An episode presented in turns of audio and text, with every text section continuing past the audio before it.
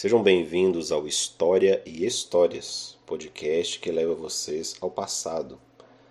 O História e Histórias é como viajar com mochila leve e o coração aberto às experiências que se apresentam. Eu sou o Breno Gontijo e hoje viajaremos para o ano de 1940. Nesse ano foi lançado o filme O Grande Ditador, de Charles Chaplin, e já estava ocorrendo a Segunda Guerra Mundial. Foi o primeiro filme que Chaplin falou. O fato dele falar pela primeira vez em um filme, mesmo atuando em centenas de outros, foi bastante marcante. E Chaplin usou a sua voz para levar esperança para aqueles que a tinham perdido já no início da guerra.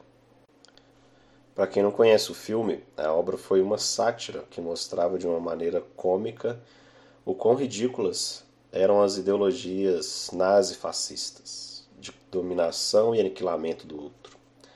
Chaplin interpretou um barbeiro habitante de um país chamado Tomânia, que era liderado por um ditador chamado Henkel. O filme é abundante em metáforas, críticas e interpretações, e o discurso final merece especial atenção porque foi feito em 1940 e representava os anseios de um dos lados da guerra, que apostavam que a democracia, embora gravemente ameaçada naquele contexto, deveria ser defendida. Esse discurso ainda é atual, não só pela defesa da democracia, mas pela defesa da dignidade humana. Ele é contra o ódio. Então vamos a ele. Me desculpem, mas eu não quero ser o imperador. Não é esse meu ofício. Não quero governar ou conquistar ninguém. Gostaria de ajudar a todos, se possível, judeus, não judeus, negros e brancos. Todos nós queremos ajudar uns aos outros. O ser humano é assim. Desejamos viver para a felicidade do próximo, não para o seu sofrimento. Não queremos odiar e desprezar uns aos outros. Neste mundo há lugar para todos. A terra, que é boa e rica, pode prover todas as nossas necessidades. O estilo de vida poderia ser livre e belo, mas nós perdemos o caminho. A ganância envenenou a alma do homem, criou uma barreira de ódio e nos guiou no caminho de assassinato e sofrimento. Desenvolvemos a velocidade, mas nos fechamos em nós mesmos. A máquina que produz abundância nos deixou em necessidade. Nosso conhecimento nos fez cínicos. Nossa inteligência nos fez cruéis e severos. Pensamos demais e sentimos muito pouco. Mais do que máquinas, precisamos de humanidade. Mais do que de inteligência, precisamos de gentileza e bondade. Sem essas virtudes, a vida será violenta e tudo será perdido. A aviação e o rádio nos aproximou.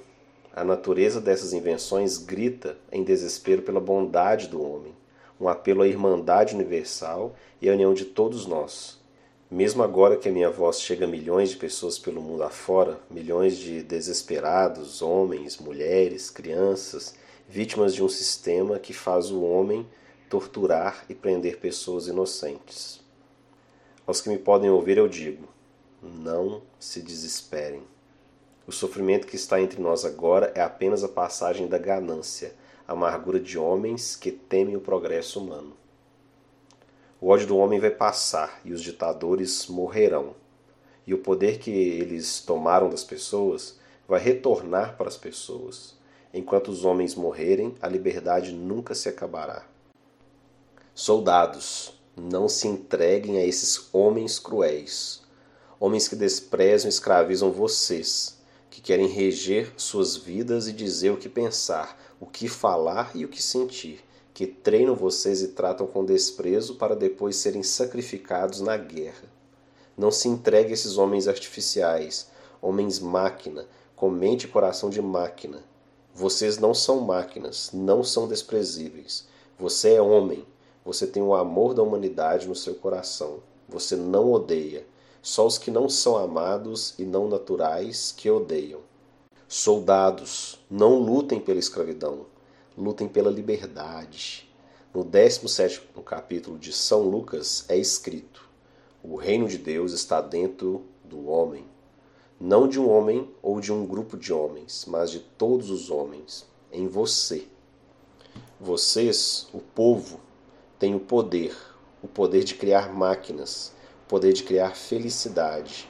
Vocês, o povo, têm o poder de fazer dessa vida livre e bela, de fazer dessa vida uma aventura maravilhosa. Portanto, em nome da democracia, vamos usar desse poder, vamos todos nos unir, vamos lutar por um mundo novo, um mundo decente, que dê ao homem uma chance de trabalhar, que dê um futuro à juventude e segurança aos idosos. Foi prometendo essas coisas que cruéis chegaram ao poder, mas eles mentiram, não cumpriram sua promessa e nunca cumprirão. Ditadores libertam eles mesmos, mas escravizam as pessoas. Agora vamos lutar para que essa promessa seja cumprida. Vamos lutar para libertar o mundo, acabar com as fronteiras nacionais, dar fim à ganância, ao ódio e à intolerância. Vamos lutar por um mundo de razão, um mundo em que a ciência e o progresso vão levar à felicidade de todos. Soldados, em nome da democracia, vamos todos nos unir. Esse foi o discurso final de O Grande Ditador de Charles Chaplin e espero você semana que vem. Obrigado pela audição.